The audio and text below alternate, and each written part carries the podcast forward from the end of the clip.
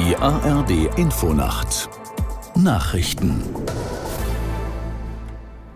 um 2 Uhr mit Ronald Lessig. Die Polizei in Köln hat nach eigenen Angaben ihre Schutzmaßnahmen für den Kölner Dom erhöht. Hintergrund ist ein Gefahrenhinweis. Aus der Nachrichtenredaktion Karen Busche.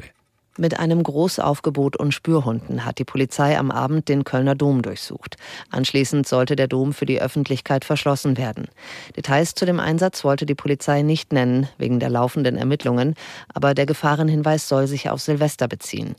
Die Gottesdienste an Heiligabend sollen stattfinden. Besucher müssten sich aber auf erhöhte Sicherheitsstandards einstellen. Alle sollen kontrolliert werden. Dom und Polizei empfehlen, frühzeitig zu den Messen zu erscheinen und keine Taschen mitzunehmen. In Teilen Deutschlands ist weiter mit viel Regen, Schnee und teilweise auch Hochwasser zu rechnen.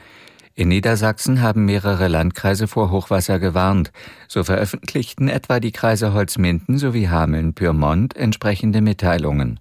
In Nordrhein-Westfalen bereiten sich die Behörden ebenfalls in mehreren Landesteilen auf Hochwasser und über die Ufer tretende Gewässer vor.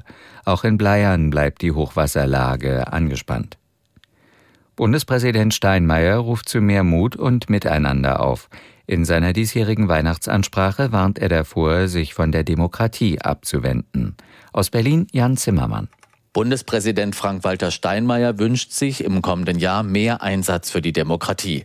Die Bürgerinnen und Bürger dürften von den politisch Verantwortlichen Antworten erwarten, die dem Land weiterhelfen. Demokraten müssten auch zusammenarbeiten, wo es um das gemeinsame Ganze geht, mahnt Steinmeier in seiner Weihnachtsansprache. Viele Menschen würden dies vermissen, aber Wut und Verachtung seien gewiss keine guten Ratgeber, wenn Demokratie anstrengend werde. In diesem Jahr habe sich die Welt von ihrer dunklen Seite gezeigt, sagt Steinmeier. Er erinnert an Leid und Zerstörung in den Kriegen in der Ukraine und im Nahen Osten. Weihnachten sei eine gute Zeit, um diese Welt ein wenig von sich fernzuhalten und Kraft zu tanken. Polens Präsident Duda hat angekündigt, den Haushalt der neuen Regierung zu blockieren. Auf der Plattform X teilte er mit, er werde sein Veto einlegen. Als Grund nannte er die Entlassung der Führungsmannschaft von öffentlich-rechtlichen Medien. Aus Sicht des Staatsoberhauptes von der bisher regierenden nationalkonservativen Peace-Partei war dieser Schritt unrechtmäßig. Die neue Regierung unter Donald Tusk will Raum schaffen für eine ausgewogenere Berichterstattung. Das waren die Nachrichten. Das Wetter in Deutschland. In der Nordosthälfte fällt Regen, teils auch Schnee, im Südwesten bewölkt und gebietsweise Schauer, Tiefstwerte 9 bis 0 Grad. Morgen viele dichte Wolken und Regen, im Süden einige Auflockerungen, später Schauer, maximale 6 bis 13 Grad. Die weiteren Aussichten am Montag stark bewölkt, dazu Regen, im Süden trocken bei 7 bis 13 Grad. Es ist 2.03 Uhr. Sie hören die ARD Infonacht. Jetzt geht's weiter mit Janine Albrecht. Schönen guten Tag an diesem 24. Dezember.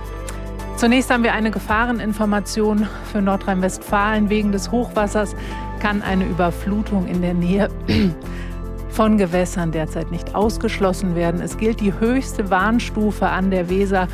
Betroffen sind ebenfalls die Flüsse Versele. Entschuldigung, einmal durchatmen.